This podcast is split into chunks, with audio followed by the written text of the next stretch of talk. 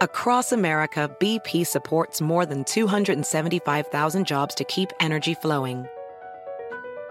Jobs like building grid scale solar energy in Ohio and producing gas with fewer operational emissions in Texas. It's and, not or. See what doing both means for energy nationwide at bp.com slash investing in America. Is America's primary system working? Is the Electoral College still the best process for electing a president? Could a third party candidate ever be successful? In a new season of You Might Be Right, former Tennessee governors Bill Haslam and Phil Bredesen gather the country's top experts to explore these issues and more as we approach the 2024 presidential election.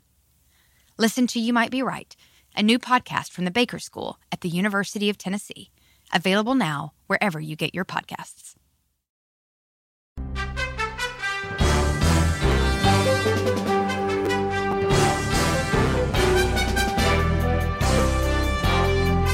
Hola, ¿cómo estás? Soy Fernando Espuelas desde Washington. Muy buenas tardes y gracias por acompañarme. Ayer en CPAC, que es una especie de, festival de conservadores en Orlando, Florida, eh, Donald Trump emergió de, su palacio en Mar-a-Lago eh, para retomar el timón, para eh, una vez más intentar controlar el Partido Republicano. Y definitivamente fue recibido con aplausos, con besos, con música, con tremendo, eh, diría, amor a cierto nivel. Ah, y él dio un discurso de más o menos 90 minutos, eh, un discurso que yo lo vi casi todo, eh, llegó a tal punto honestamente que ya no lo podía ver más porque no había nada nuevo.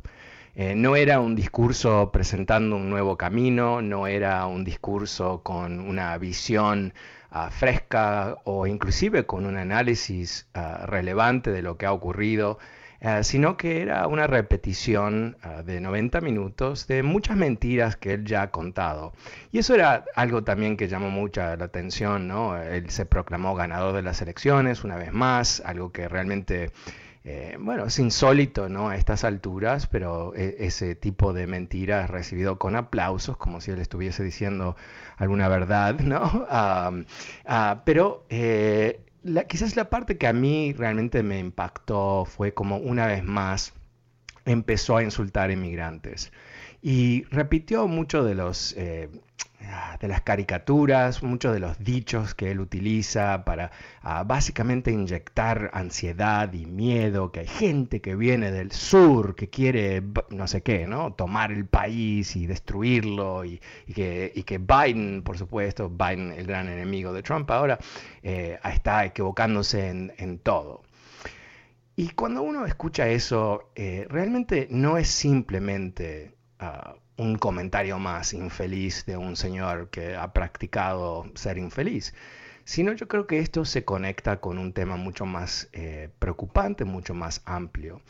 El odio de los inmigrantes, el odio del otro, ¿no? Eh, es algo que consta no solamente en Trump, pero consta en lo que es el populismo de la derecha en Estados Unidos y en otros países también. Este populismo, eh, y esa es una palabra yo creo bastante linda, suave, para describir una filosofía eh, realmente nefasta. Estamos hablando de un fascismo, ¿no? Estamos hablando de un, ah, un concepto político en donde hay ah, una, ah, una identificación total con la tierra, esta es nuestra tierra, no es tu tierra, con la idea de que nosotros somos un grupo electo, que nosotros somos un grupo especial con una misión en la historia que es especial y que tenemos enemigos, estamos de hecho rodeados de enemigos, y que la única manera de superar estos enemigos es unificarnos alrededor de esta identidad tan exclusiva que solamente pudiste haber nacido en esta identidad y que solamente el gran líder nos va a a, comandar hacia adelante, nos va a salvar efectivamente, porque aquí hay una cuota religiosa muy importante. Eh, hoy en, el newsletter de hoy que hablo sobre este tema, eh, cito a Mussolini, Mussolini por supuesto el dictador fascista de Italia, un, personaje que termina colgado de los tobillos, muerto en una plaza en Italia, eh, una vez que es capturado por los italianos. Pero en fin, wow, nice ending. Pero realmente algo que eh, si podemos eh, entender el fascismo, tenemos que empezar con Mussolini, que si no lo inventa es el primero de los grandes fascistas del siglo XX. ¿Y, qué es lo que dije? Lo tengo en inglés, lo leo en inglés y, lo tradujo. Eh, esto es de Benito Mussolini. fascism is a religion. The 20th century will be known in history as the century of fascism. Uh, fascismo es una religión y el siglo XX va a ser conocido en la historia como el siglo del fascismo. O sea, eh, esta estructura eh, que interconecta eh, feelings, sentimientos religiosos, emociones muy fuertes que después están volcadas hacia un movimiento donde tú tienes acción, ¿no? Porque quizás si tú eres muy religioso, te metes en un convento, no, te metes en, un, eh, la iglesia a rezar día y noche. Esto es una religión de acción. Hay que tomar acción porque tenemos enemigos, porque tenemos que construir esta gran nacionalidad. Y eso es ah, por lo menos la onda de CPAC ayer. También ocurrió algo que realmente cuando empecé a verlo en los medios dije, no, no puede ser, no puede ser, no puede ser, no puede ser. Es difícil describirlo, ah, pero el escenario de CPAC eh, tenía ah, es una estructura muy especial que yo honestamente nunca la había visto, así que no me, no, me di cuenta. Pero lo que es, es, una, es un símbolo, el escenario es un símbolo nazi. Es un símbolo nazi. No es la suástica, es algo que se llama odal. Yo ni sabía que esto existía, pero eh, realmente es muy llamativo. Me río un poco porque eh, es como que el fascismo que estamos viendo ahora emergiendo del Partido Republicano no es sutil, ¿no? No es algo que tenemos que, wow, ¿será así? ¿Cómo puede ser que estén haciendo esto? No, estamos mal percibiendo las cosas porque hasta hace cinco años atrás en este país, decir que alguien estaba eh, era un fascista, era una exageración, era casi un chiste, ¿no? Era tan estúpido decir eso sobre quien sea, porque no existía en este país. No porque no había gente que tenía esos instintos o, esas ideas, siempre hubo en todos los países, sino porque no era para nada permisible, para nada permisible exponer esas ideas, esos conceptos, esas actitudes. Y ahora tenemos en el escenario donde habla el presidente de Estados Unidos el diseño es un símbolo nazi. Ahora, eh, obvio que, no, que Donald Trump no sabe eso, ¿no? Y me imagino que el 99% de la gente que está ahí no lo sabe. Pero el punto es que alguien en esta organización está diseñando el set para esta convención de archirrepublicanos donde va a hablar Trump.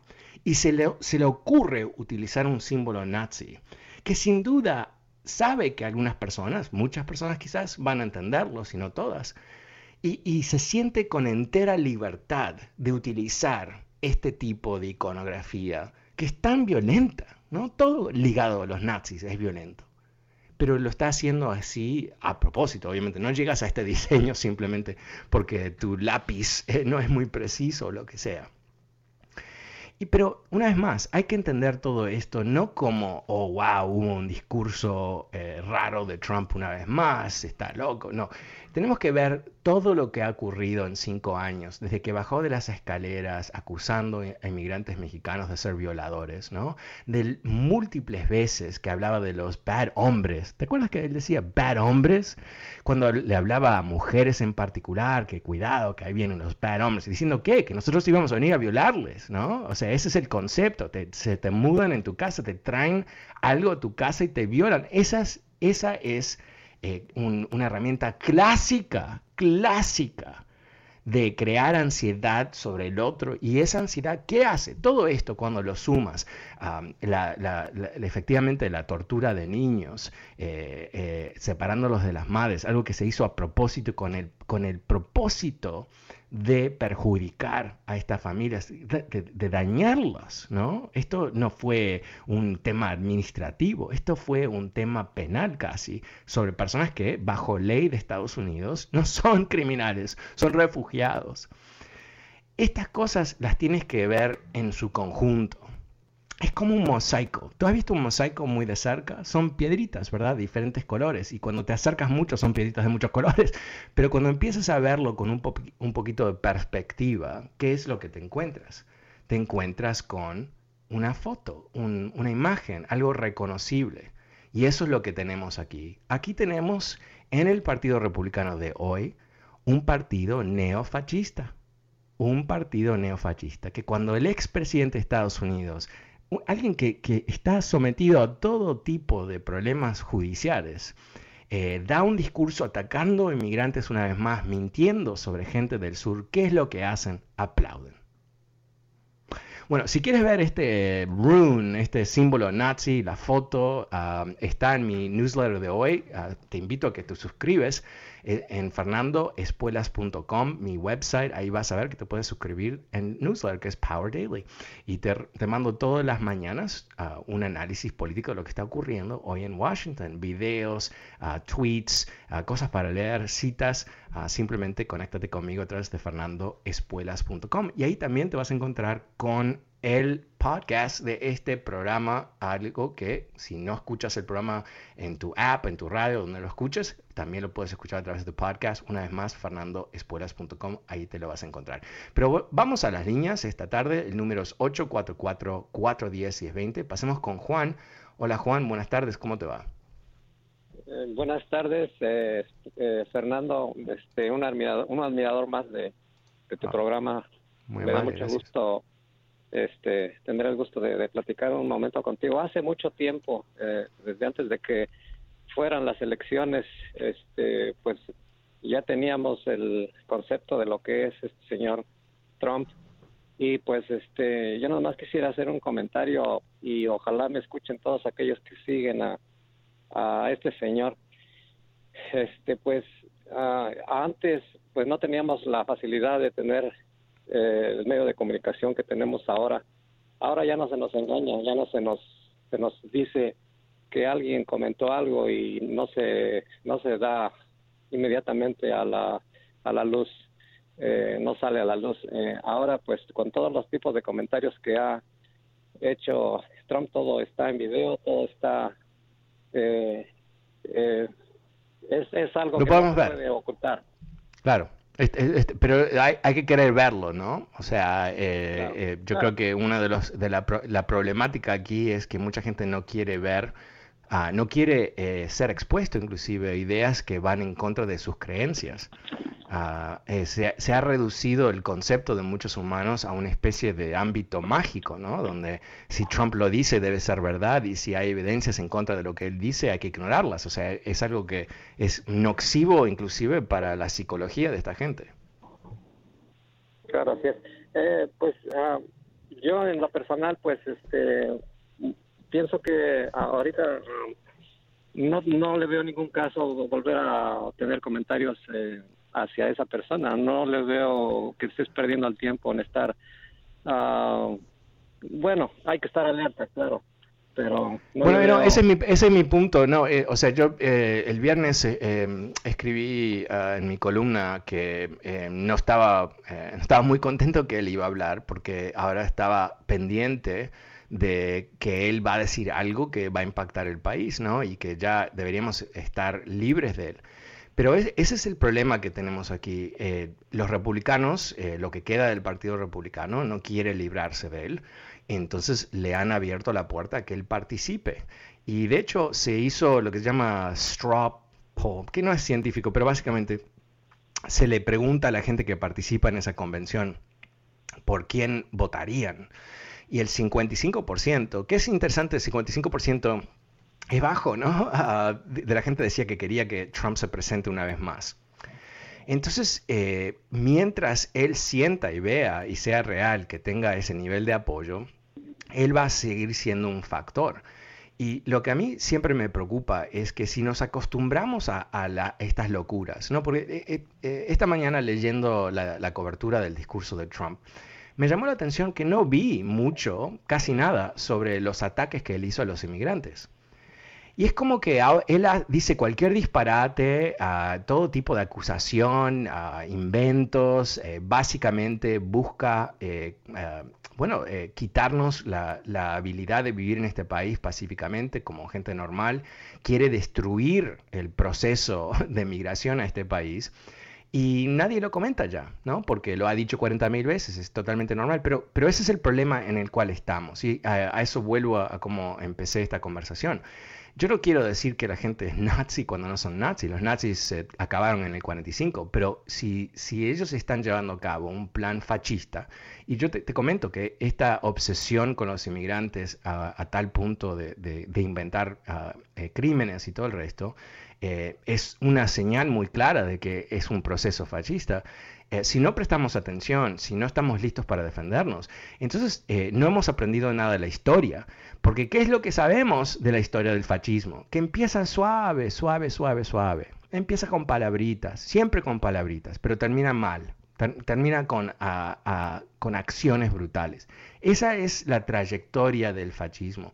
Y, no me tienes que creer a mí, o sea, mira lo que ocurrió el 6 de enero aquí en Estados Unidos, en Washington, a un par de millas de donde yo estoy sentado en este momento, en donde un grupo de personas, enorme grupo de personas, decidió que la violencia para parar las elecciones era el mecanismo para avanzar. O sea, no es que eh, te tienes que imaginar de otro mundo, un Estados Unidos totalmente diferente de lo que tenemos aquí y yo estoy, soy un paranoico. No, no, eh, mira, si no, si no aprendimos nada del 6 de enero, entonces eh, nos merecemos ser ah, aplastados por lo que surja aquí. Muchas gracias, Juan. en números 844 410 1020, pasemos con Moisés. Hola, Moisés, ¿cómo te va? Buenas tardes. Sí, buenas tardes, Fernando. Gracias por tomar mi llamada. Gracias. Bueno, mira, sí, yo estoy un poquito de acuerdo con lo que estaba hablando ahorita Juan, creo que se llama, eh, de que, pues, de que, de que sirve seguir hablando de, de algo que no, no es muy, no es relevante realmente para, para el país. Ahorita lo más importante, creo yo, es, eh, por ejemplo, ahorita Biden ya se le murieron 100 mil personas en su primer mes. el coronavirus. Ok. claro, claro. Y, a ver, a ver, te puedo hacer una pregunta a ti, te puedo hacer una pregunta. Eh, o sea, y, y, tú pretendías que Biden, ¿qué? Cuando entró en la Casa Blanca, ¿qué, qué, qué, cuál, se, ¿cuál era tu expectativa que él iba a hacer con la pandemia? ¿La iba a resolver en, un día, dos, tres, pues una semana? no de que él tenía un plan, de que si él estuviera en la Casa Blanca no hubiera pasado esto. Pero yo creo que abriéndole el borde a la gente para que entre a la frontera no es la manera de detener. En serio, nadie está abriendo la frontera. Eh, eso es una... Ok, no sé, no sé. Honestamente estoy teniendo un debate en mi cabeza si seguir con esta conversación o simplemente no, no seguir porque... Te, puedo hacer una pregunta, no, sigamos con la conversación porque va a ser muy frustrante, porque estás diciendo cosas que realmente son absurdas, ¿no? Que, que hay una pandemia eh, que impacta a todo el mundo, eh, no se ha resuelto en ninguna parte del mundo. Por un año el presidente de Estados Unidos ignoró la pandemia, mintió sobre la pandemia, trató de, que la gente no use mascarillas, se murieron 450 mil personas bajo Trump. Ahora, eh, tú nos dices que Biden no resolvió la pandemia, porque aparentemente, y, y eso no me di cuenta cuando Biden dijo, tengo poderes mágicos, soy como la bruja de Bewitched y voy a mover la nariz eh, el 20 de enero en la Casa Blanca y se resuelve todo. No, no recuerdo cuando él dijo eso, quizás tú lo escuchaste, pero quizás me puedes responder algo.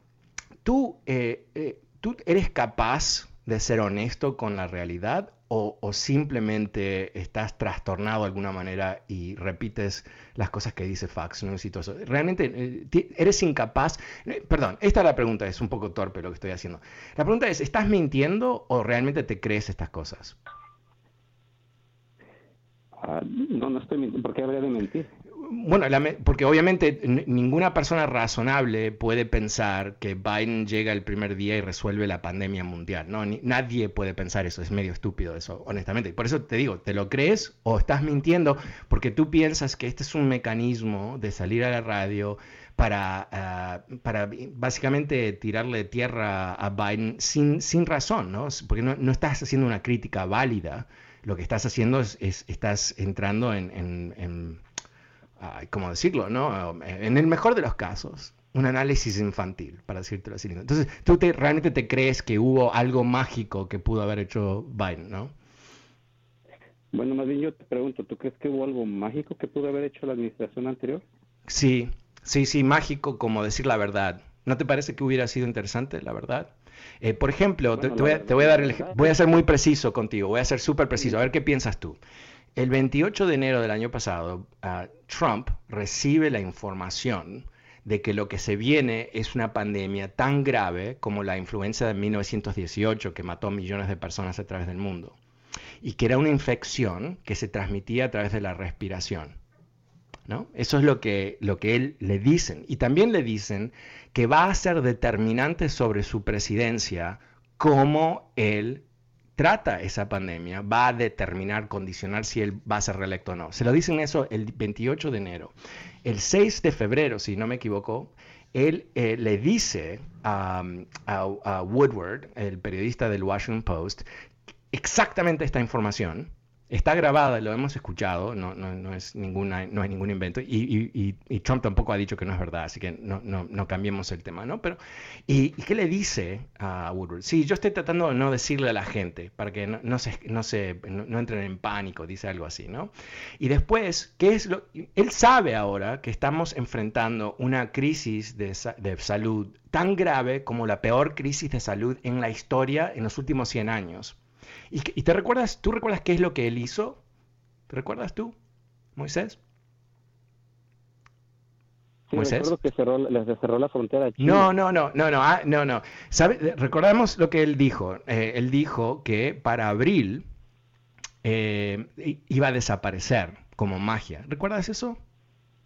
Y que ah. en, ah, en Pascua ¿verdad? En Pascua íbamos a todos salir, ir a, las iglesias y estar con nuestras familias. ¿Recuerdas eso? Bueno, es lo que ocurrió, es lo que ocurrió. Entonces, eh, y, sabes qué más? ¿Sabes qué más? Espera un segundo. Eh, también en febrero, eh, el CDC le dice a Trump que la gente debe empezar a protegerse utilizando mascarillas. ¿Y qué es lo que él hace? ¿Tú recuerdas lo que él dice sobre mascarillas? Ah, ¿Cuándo, fue esto? En, febrero. ¿Sabes lo que ¿Te recuerdas lo que él dice? Nada es lo que él dice, por eso no te lo acuerdas. Y después, cuando hay gente en su entorno, en la Casa Blanca, que, quiere usar mascarillas, los periodistas, ¿qué le dice? Oh, ustedes me están atacando, esto es un a political statement. ¿no? Y, después, ¿qué hace? ¿Qué hace este tipo? ¿no? esta es la persona que tiene más poder ah, mediático que cualquier otra persona en el mundo. Él sabe, él sabe que la, enfermedad se transmite a través de la respiración, él lo sabe, ¿verdad? Pero, ¿qué es lo que él hace? Hace grandes fiestas en la Casa Blanca sin mascarillas. ¿Y qué es lo que ocurre? La mitad de su gobierno se infecta. Él se infecta. Y todavía, ¿qué es lo que no hace? No le dice a la gente usen mascarillas. Ok, eh, eh, mira, no, quiero torturar a todo el mundo con esto, pero realmente, eh, Moisés, por eso ni me contestes, porque no, no es necesario, pero o realmente te crees todo lo que tú me has dicho, que de alguna manera hemos llegado a este punto y hubiéramos llegado a este punto con cualquier otro presidente, aunque lo que ha ocurrido en Estados Unidos no ocurrió en ningún otro país, ningún otro país, ningún otro país, excepto Brasil, perdón, Brasil, que también eh, tiene un presidente medio despistado, eh, eh, no ha ocurrido en ningún otro país. Entonces, el problema, no sé cuál es el problema, si, si realmente tú te crees este entorno de fantasías o si simplemente eres uno de estos cínicos republicanos que está dispuesto a mentir todo el tiempo. Porque tú sabes que la verdad no te, no te beneficia. Tú sabes que la verdad realmente es que no tienes ningún fundamento para hacer esa crítica. Y, honestamente yo creo que eh, hay mucho para criticar, honestamente. Ah, y hay mucho para, para criticar a, Donald Trump, honestamente. Pero yo creo que lo que tú nos estás demostrando a través de, de este comentario es exactamente el punto que hice al comienzo de este segmento. El entorno fascista alrededor de Trump, en donde la mentira es constante, donde la distorsión es perpetua, donde inclusive cuando le puedes demostrar a alguien que ha mentido y no te lo reconocen porque va en contra de sus creencias, es un problema muy grave para una democracia. Soy Fernando Espuelas en Washington. No te vayas, mucho más adelante. El número es 844-410-1020. Vuelvo enseguida.